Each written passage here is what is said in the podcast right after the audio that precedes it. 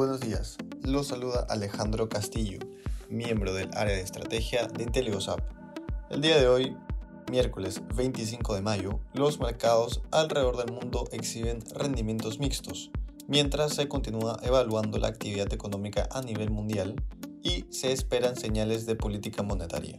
En Estados Unidos, los futuros caían mientras los inversionistas esperaban la publicación de las minutas de la Reserva Federal correspondientes a la última reunión de política monetaria.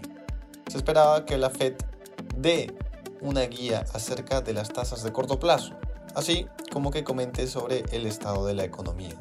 Por otra parte, la minorista Dixie Sporting Goods presentaba fuertes pérdidas previo a la apertura del mercado, luego de reducir sus predicciones de utilidades para este año debido al entorno de mayor inflación.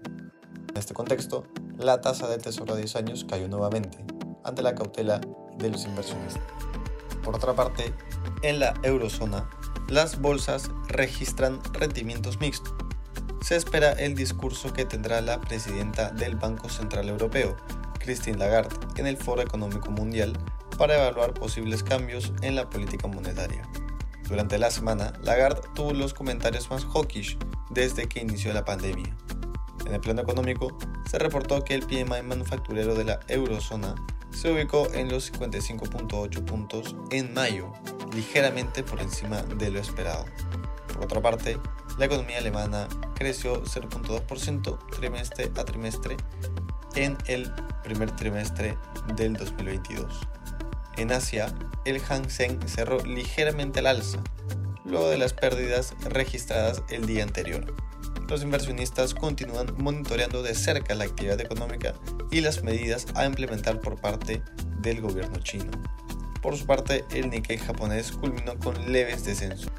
Durante el día, en líneas generales, el gobierno japonés mantuvo sus perspectivas para este año, citando una mucho mejor situación de COVID en el país.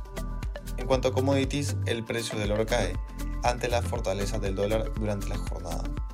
Por otra parte, el precio del cobre también retrocede, mientras los inversionistas se mantienen cautelosos respecto al crecimiento económico mundial.